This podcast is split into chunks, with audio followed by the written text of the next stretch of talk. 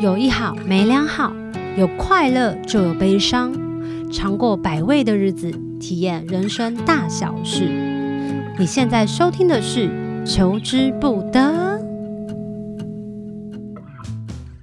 Hello，大家好，我是小球庄俊英。我们今天呢，已经来到了星座五四三的这一季的最后一集，撒花。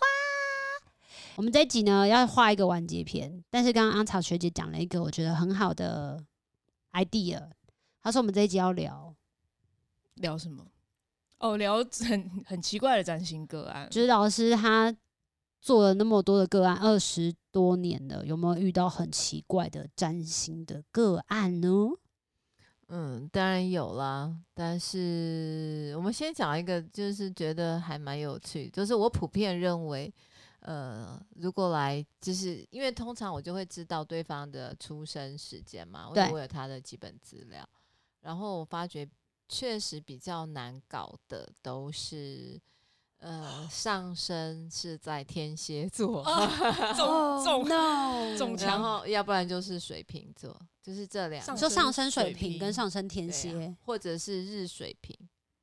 为什么？好，因为他们通常都是保持着存疑的态度，然后在听的时候，通常都有一种第一个感觉就是，就是你问他可能十句吧，他可能就嗯，对，嗯，好像，可能都不说，对，然后他就觉得，就是你会觉得有一种好像他就是来考你的，然后他会在踢馆的吗？我就是感觉你会觉得有点像，哦，那讲到踢馆，我可以讲下一个，嗯，然后，呃，他们通常就是都没有给你回应，然后让你觉得，哎，欸，我是不是其实，呃，甚至有时候你会刚开始啦，如果是一个普通的，是不是盘是错的？对，可能是那种菜鸟占心师，他可能就觉得，哎，呃，我是不是时间错了还是怎么样？嗯，对，那我觉得他们通常就是。抱持着一个很观望的角度，他就是要有点来考验你说你讲的对。如果你很厉害，嗯、你应该什么都知道。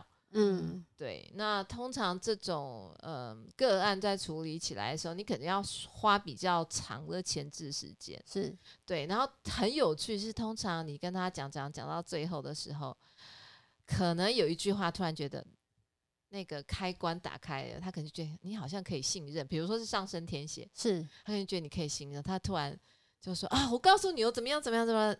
你心里想说奇怪，你刚才不是说 现在时间要到了，你到底是怎样？的。然后水瓶座就是那种没反应，没反应啊。你跟他说，他就说还好，还可以，有一点。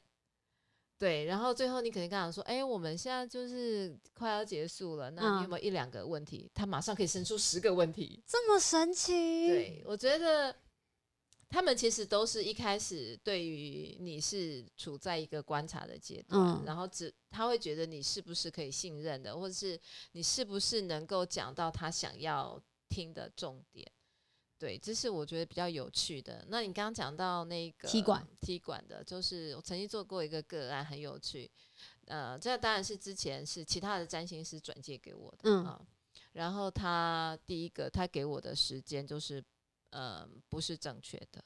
嗯，好，然后他故意的，对，而且我就说，哎，你如果不是很确定时间，就可能要加做一个星盘的校正，这样子。嗯、那其实如果是占星师，你都会知道，你根本不太想接这种案例，嗯、因为你做星盘校正的时间，你大概可以做四五个个案吧，嗯，就是很花时间。但是他还是给了我呃时间，然后当然我也请他列出大概十件生命中的大事，这样子。然后我就我怎么算，就是怎么推来推去，我都觉得有点怪，根本就不是。对，然后我就突然就说：“哎，呃，你是那一年离婚的吗？”比如说他给我一个可能是二零零二，我说你你是二，我说你我再跟你确认一下，你是二零零二吗？他就说：“哦哦，不对啦，我其实是两千年就离婚了。”我靠。对，所以浪费人家时间是不是？天哪，他是自己数学不好吗？比如说像你一样，自己真的记错，就记错了，会是这样吗？嗯，结果后来就蛮有趣的。然后他，我我突然这样说，我说，哎、欸，哦，好，那我其实当时没有多想，我就哦，我再跟他确认，就是他，比如说呃，换工作的时间，就转换跑道。结果后来我再跟他呃正式约呃咨询的时时候。哦，突然发现原来是同行。哦，干，这个恐怖。然后他才就是故事，然后我当然我就讲完我该讲的，谁然后他才，你说他就后来问我很多，哎，那那其实你看 Solar Return 是怎么看的？然后你这个什么该看？我心里想说。你给他报名连接啊！哦，我有跟他账 账户，你想要知道可以啊。对，然后我后来来上课，后来我有跟他讲，我就说其实这都是比较后面的课程。可是我觉得基本上你基础不够了解，你其实就算我现在告诉你，其实你也没有办法就是把时间点抓出来。嗯，那我觉得这个还蛮有趣的。那后，后来我后来他有在找我做个案，我其实就就是回绝掉了。对，但那时候是他自己是小菜鸟，所以来。来的吧，还是他真的已经是同行？哦，他不是菜鸟，他还出了书呢。这么扯，然后他还还这样子。对，所以我觉得是千奇百怪的事情。天哪，对，好想知道是谁哦。我还好哎、欸，为什么你想知道？就同行嘛，好想要知道同行到底是谁。我有拿拿那个小本本来，老师给他写给 那阿长，你有遇到什么千奇百怪的？我没有哎、欸，我还好哎、欸，因为我觉得我的门槛比较高。所有的门槛高并不，并、欸、不是因为，并不是因为就是不是因为收费还是什么的门槛高，嗯、或者是你一定要怎样我才肯帮你做，是因为我是做文字的，嗯、你必须要自己静下心来打出自己的问题，嗯、这一件事情会让很多人打退堂鼓。你说他们都不想要做这件事哦？嗯，因为有很多人其实也许根本不知道怎么样把自己的问题厘清、厘清跟整理，哦、所以你要坐下来把自己的问题打成字，或者是花时间把自己的问题打成字，或者你想要什么打成字。有些人根本不愿意花这个时间，他会对，他会觉得我是我付费给你啊，就应该知道我所有的事情，你要替我解解决我的问题，把你们当神这样子。我觉得很莫名其妙，就是你自己都不肯为自己花这个时间，你你何苦来找我？因为他觉得他付钱了，那你可以付给别人啊，嗯、对啊，所以我觉得相较来说，我遇到这样的状况真的是比较少的。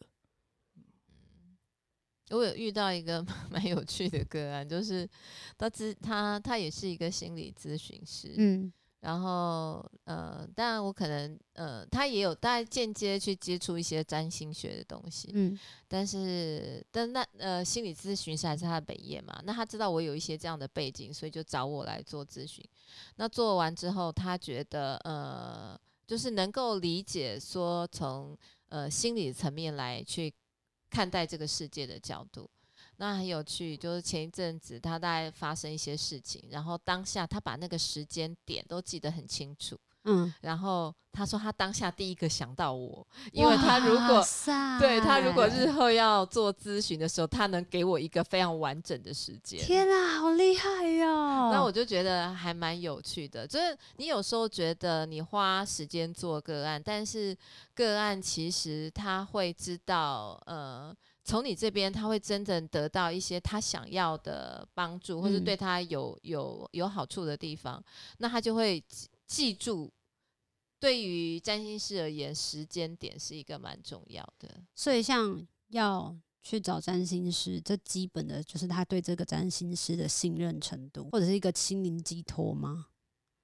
呃，我觉得这有有可能会是一般人有一些误解，就是会把占星师或者不管了，你去呃占卜啊，或者是你去找一些命理的老师，嗯、他们可能就会把你当成是一个呃无限上纲成一个呃上师的位置，就认为你讲的话其实呃就会对他的对对，对他可能就会觉得你你你给他的任何一句话都是。很重要，对，可能对他都有启发性。我觉得这是当然的，可是也不用把我们当成是神，就是我们其实没有什么特异功能，我们只是就星盘来去诠释。嗯、那只是因为我们懂这个语汇，嗯、那我们可以去翻译翻译这个星星的语言。嗯，对。但一般人可能就会觉得你好神哦，其实没有，你来学你也会。嗯、对，前提是要来学。对，就是不是翻书就马上就去解。对，嗯嗯。其实我有之前，我我也曾经好像跟你啊，你说跟阿长讲什么？差点差点露馅。好，就是我曾经跟他们分享过，说我我呃，我之前有个个案，就是很爱找我算塔罗牌，算到我最后受不了了，我就送他一副塔罗牌。你要不要自己去学？对，我说你可以练习买一本书。你知道为什么当初我建议你来学占星吗？因为受不了是不是，被你问到，那也进来太难的学问了吧？那你还不是学会了？哎、欸，但是我觉得就是，呃，占星学其实是你想想看，它可以流传这么久，就是几千年，嗯、我觉得它其实对每一个人的帮助很大。但是你愿意花时间去认识，当然你说我没有时间学这个，那我愿意花钱，我觉得没有什么不好。可是如果你愿意，呃，花更多时间去认识自己，就是，呃。可能花个两三年吧，嗯，对，那我觉得这是一个蛮受益无穷的。而是像如果现在占星不是有分什么古典占星、嗯、心理占星跟印度占星，嗯、或者是什么什么什么什么的占星，各式各样占星。对啊，他如果真的，他如果真的要进入这个系统的话，要要怎么样挑选啊？他要怎么知道他应该要真的想要去学的话，要怎么学？嗯，我觉得就像。就像你喜欢吃披萨，有人喜欢吃，嗯，老爸崩，对啊，卤肉饭啊，有人喜欢吃西餐啊。嗯那你就找一个你觉得适合你的工具.就有就像有人喜欢八字啊，有人喜欢紫薇啊，对对对对对，我觉得这都是只要可以帮助你去认识自己的工具都是好的。那那当然，我觉得在占星学界，当然有很多人就会互相较劲吧，或是批判，就是哎，学心理占星的都摸不着边啊，讲很虚无缥缈啊，讲什么心理动力啊，讲心理的驱力啊，他觉得。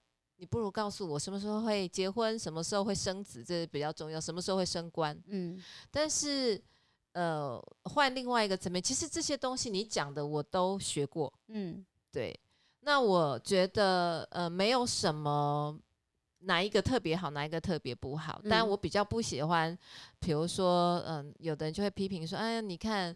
嗯，或者是你看他们就会只会判断什么吉凶祸福，然后凶相位就不好这样子，嗯、就是比如说古典的，那我觉得没有什么不好，我觉得你只要找到一个你觉得你喜欢这个占星师的风格，或者是你喜欢这一门学问它的奥秘之处，嗯，对啊，你喜欢就好，对，就像是各取所好。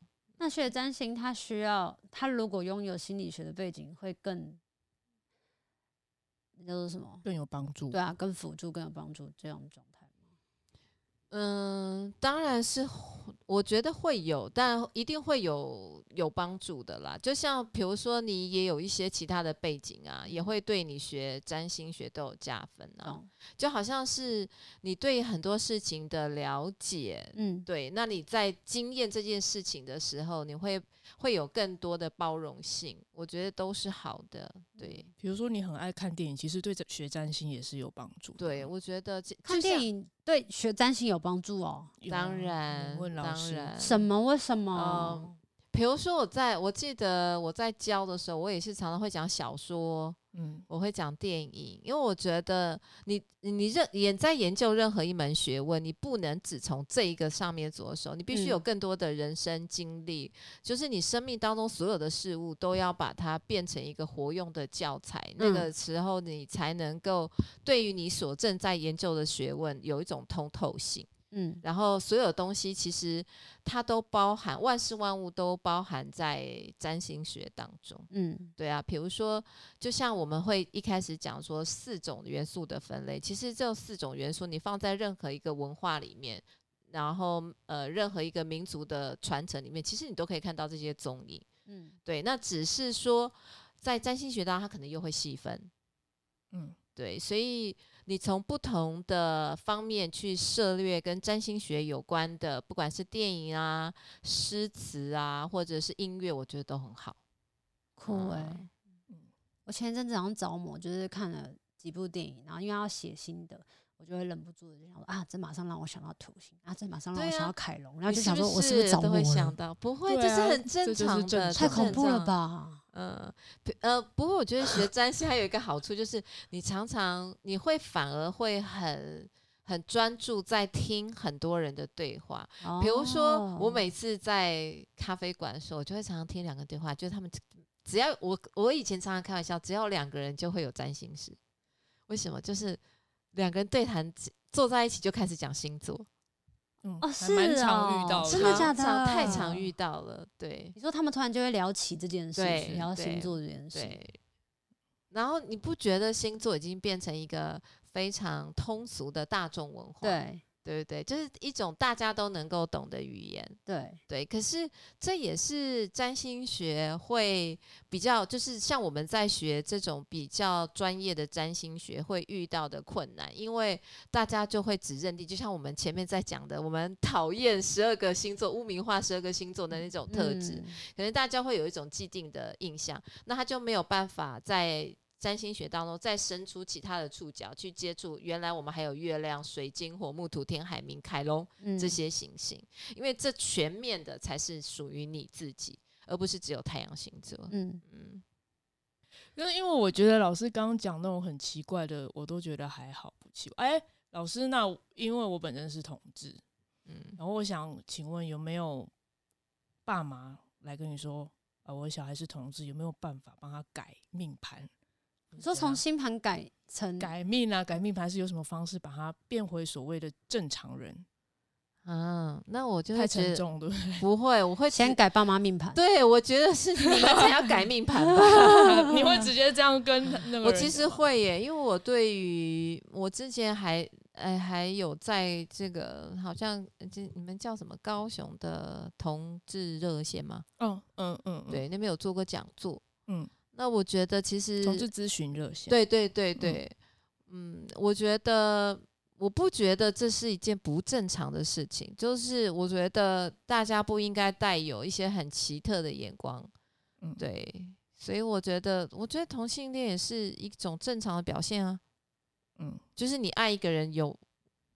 怎么会去分它是什么？所以只要存在的都是正常的表现。对，我觉得万事万物的存在都是一种非常正正确的，就是它就是有它存在的必要性啊。嗯嗯，那到底有没有遇到过呢？没有，其实是没有的。嗯、呃，我有遇到过，就是。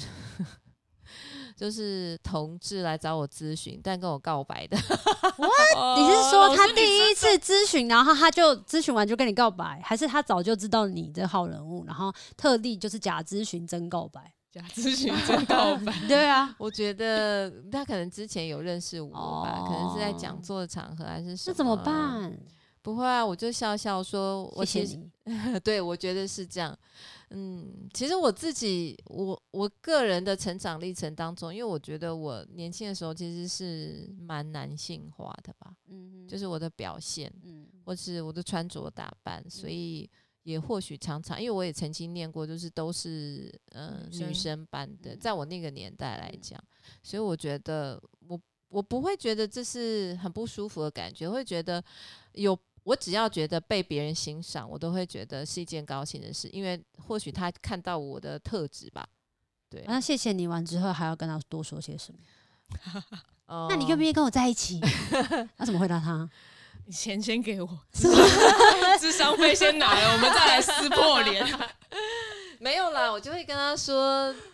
呃，我也喜欢你，但我觉得那个喜欢是不一样的。就是就像我讲了，就是我我是一个异性恋，你不不可能把我变成同性恋嘛。所以他是同性恋，父母怎么可能再把他矫正，会认为可以矫正？我觉得没有办法。嗯、我觉得就是尊重每一个人他的存在，还有他爱别人的方式。所以我会尊重他爱我，但我不会觉得啊，就他也要尊重你，就是喜不喜欢他。对，我觉得是这样。对对，然后我我会、嗯、我会很我会很欣赏他勇于，我会我有跟他讲说，我还蛮欣赏你勇于呃直接跟我讲，因为我觉得如果你不讲，其实你会很痛苦，嗯哼，对不对？你讲了，其实也表示你愿意去接受自己这一方面的情感的表现嘛，所以我觉得没有什么不好。像占星师跟那个心理咨商师，是不是很容易就会被个案投射？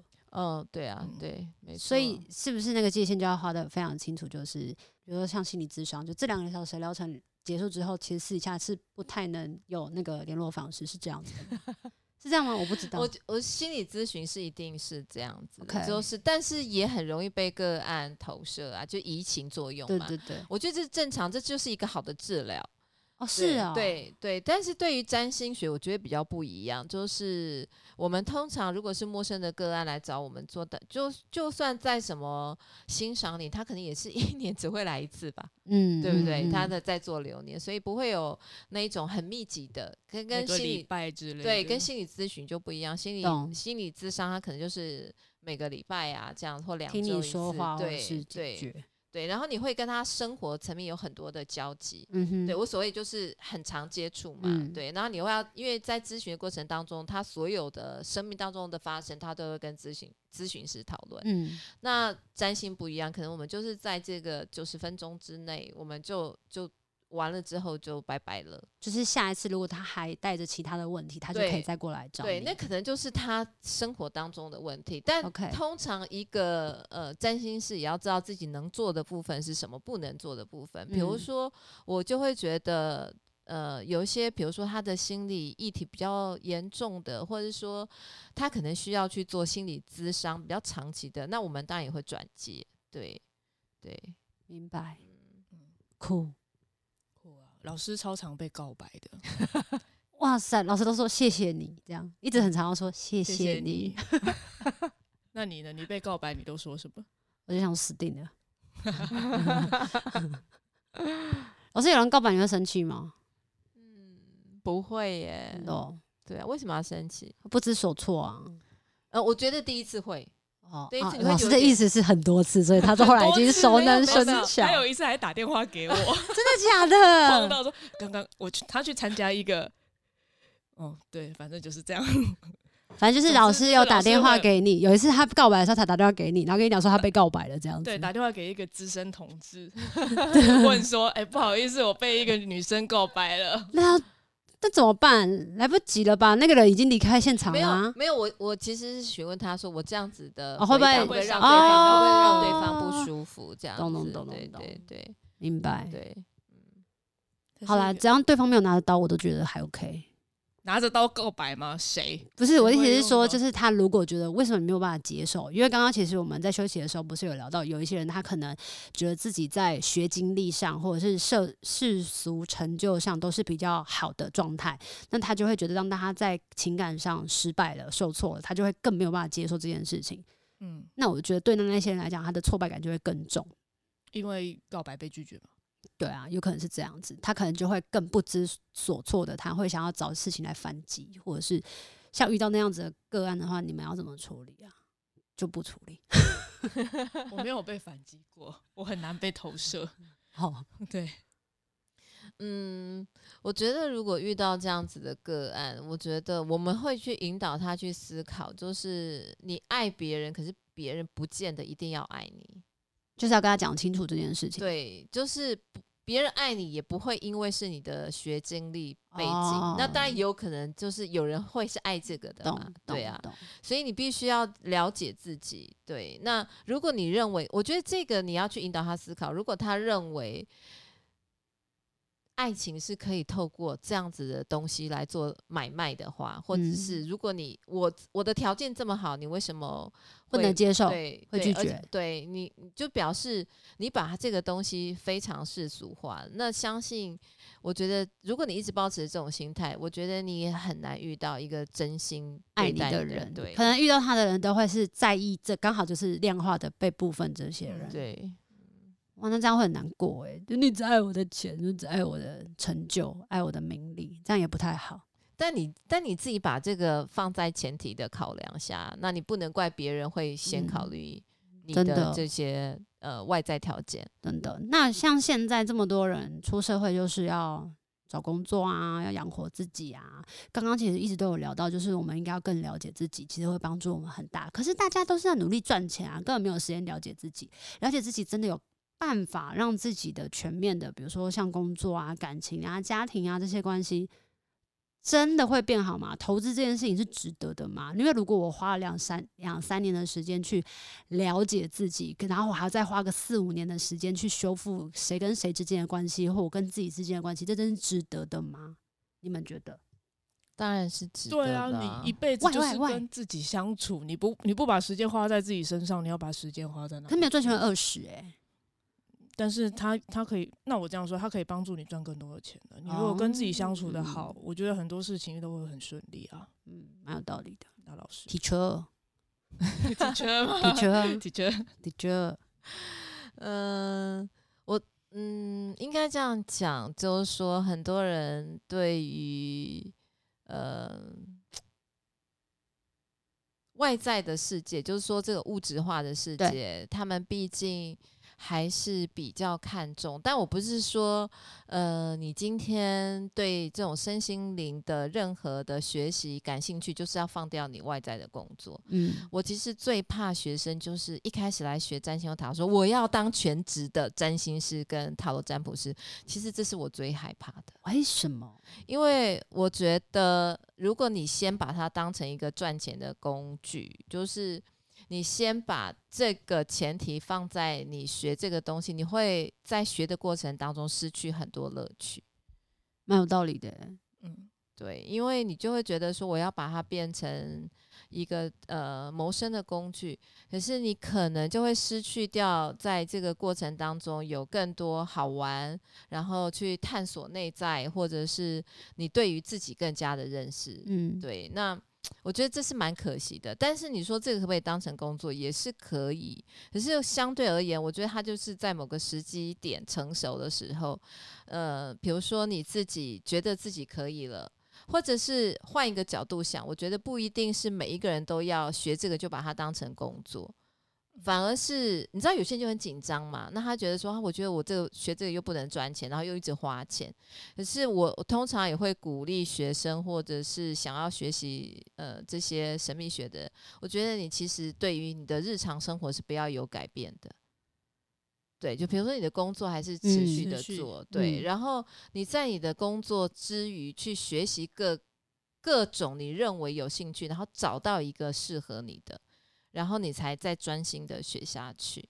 了解身心灵这一大块领域，对自己的生活上的帮助是非常强烈的吗？还是它是缓慢的步伐在进行的？我觉得每个人的步调跟节奏不一样。有人可能一接触，他就会觉得.啊，我我已经找到一个很棒的工具，或我已经觉得我已经被疗愈了，嗯、我已经觉得我怎么样怎么样了。嗯，那有些人可能就是他花了很长时间，然后。有的时候觉得反而自己越来越迷糊，对对对，好像也是会有，对呀、啊，就会觉得哎、欸，嗯，好像比如说八字说是这样，那我学占星怎么就好像又不太像是，对对，或者是我从人类图看好像是这样，那我、嗯、我从其他的工具看又好像不是这样，嗯、所以他一直也对自己存在一个摸索的阶段，嗯、那他可能花的过程比较长，可是我觉得每一个部分都是他，嗯。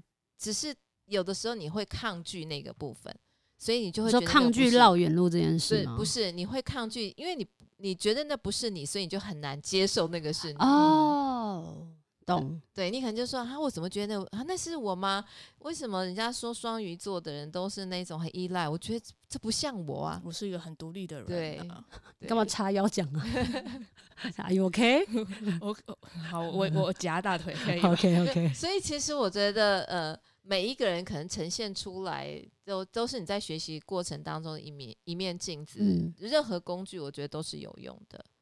那我们其实都没有聊到为什么你会原本从呃学心理的背景，然后转到占星，你的当初的转类点是什么？嗯，但我觉得心理学也是蛮有趣的，可是。嗯或许我觉得它有一些比较教条式吧.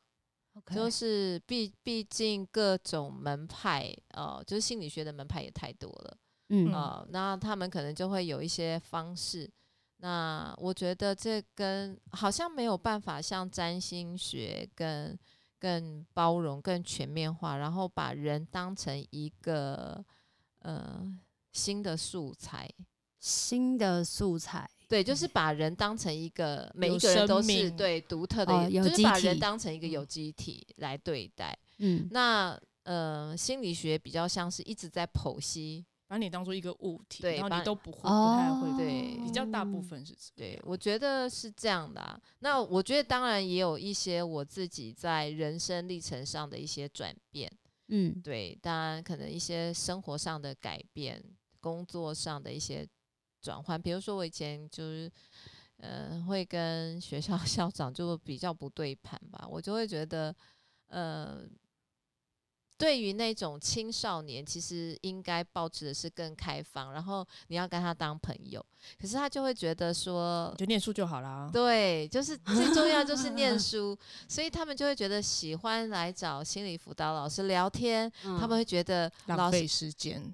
对，呃，校长会，但可能呃。上面的人吧，他们就觉得这不是一个好的方式。可是当你跟学生在聊星座，你就跟他聊什么星座，他会觉得啊，老师好懂我，不会用教条式说，你看这怎么样，怎么样，怎么样。所以我在办活动的时候，我觉得都会吸引到学生来参与啊。那我觉得比较对我而言，会让我想要离开的最后原因是，通常我们在约谈家长的时候，家长就会觉得我把学生教到。学校那就是你们的事啊，不是我的事情。这个真的很很麻烦，但是好像就是很普遍常见的，对啊，对。可是他没有想到说，这个小孩他已经到了这个青少年的阶段，其实家庭教育已经占据很大的一个部分。对，那小孩子在嗯学校表现的，其实很大部分都来自他的家庭。对。其实家庭的影响真的还蛮大的，对。可是很多家长好像都没有特别觉得这是一回事。对，而且已经到了这个青少年，他就觉得已经管不动了。小学还可以，嗯，所以他就觉得啊，我讲他也不会听。然后或者说，哎，他已经到学校，这是这是在学校发生的事吧？是他跟同学之间的问题吧？嗯。那这个会让我觉得蛮挫折，就是呃，我觉得没有办法改变到一个家庭，嗯。那我觉得我后来就想要去研究占星是，其实我那时候还没有全职做占星啊，但我觉得我想要进入占星的领域是，我觉得我希望能从一个家庭改变起，就是父母先能够了解，然后进而到他们愿意用不同的观点来欣赏他们的小孩，嗯，那他就会给小孩一个更全面化或者是更开阔的一个观点，然后不会就是用制式的方式套用。就会希望说你是怎么样，你是怎么样，你要变成我当初也是这样过来，所以你就跟我一样。所以我觉得用不同的观点跟开放性去看每一个人的人生是一件很幸福的事情，因为不是每一个人都可以在人生当中做到的，因为大家可能会觉得是被经济压力。呃，折磨啊，压垮啊，然后就根本就不会去更在意自己心里面的状态是什么，然后更不会去在意自己的孩子在想什么，就会把责任推出去，推出去，推出去，他自己就不用负什么大的责任之类的。所以我觉得在学可以学，比如说可以，有些人是透过嗯、呃、音乐啊，有些人透过艺术啊，有些人透过比如说学习不同的工具跟系统去了解自己的人，都是很幸福的、欸。嗯，我觉得能够被理解，就是就能够感受到被爱。我觉得对。重要，嗯嗯，老师讲到这里了，我们节目这一系列就已经做到快结尾了。你们就是中盘商跟上面 有没有什么话想要对这一季的星座五四三跟大家分享的呢？让中盘商先说说。中盘商先说说嘛，我觉得如果能够带给大家帮助是最好的。那如果你还是听完，还是觉得说这这在我人生目前为止不是我想要知道的，是那也没关系，就放轻松，当听一听，多听一点小邱的声音，这样就好了。哈哈哈哈哈哈！这种吗？这种 对，对，我相信他们也会喜欢。怎么？虽然说我现在很想瞪你，老师呢？嗯、呃，我会鼓励大家用一种更开放的心去接受任何进到你生命的的人事物。嗯，对。就算你对于占星学或是任何的一开始这些所谓的神秘学东西有一些排斥，对，但是你如果保持这个开开放的心，你会在某个时间点接触到这个人，一定是一定有一些讯息已经传到你的生命当中，嗯，那你愿意去接受，其实让你对于这个宇宙又多一份认知，对不对？就像你在看你。我觉得这个东西其实是很自然，就像你每天早上会知道太阳会升起，嗯、对不对？然后晚上有月亮，其实日月星辰永远都与我们同在，嗯、只是你你没有去理解它背后可能带有的哲学意涵，嗯，或者是它有可能在我们生命当中扮演什么样的角色、人物、事件，嗯。如果你用一种更哲学性的思维来看待，不要说迷信，你就是把它当成一个自然现象来理解的话，其实或许对你的人生也会有一些些的注意。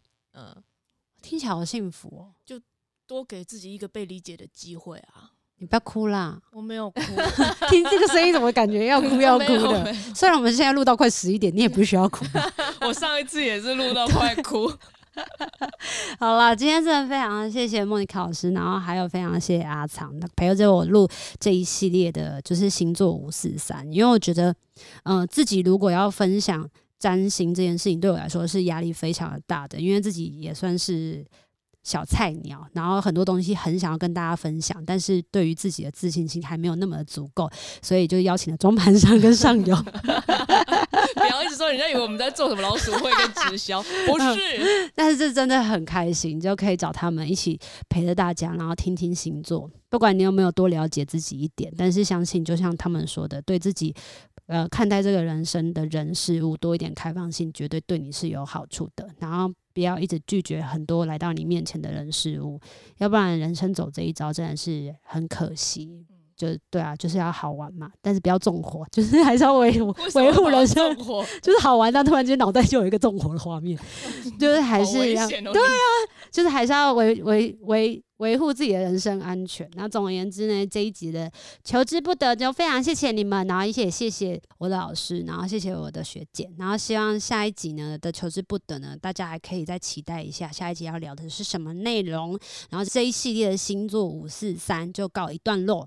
我们要跟大家说拜拜，期待下次有人再相见。如果有人想要再更了解自己的话呢，可以私讯，呃，不是不用私讯，就直接留言在 YT 下方。然后想要知道我的学姐的联络方式，或想要知道我的老师的联络方式，都可以留言在下方，我会提供给大家。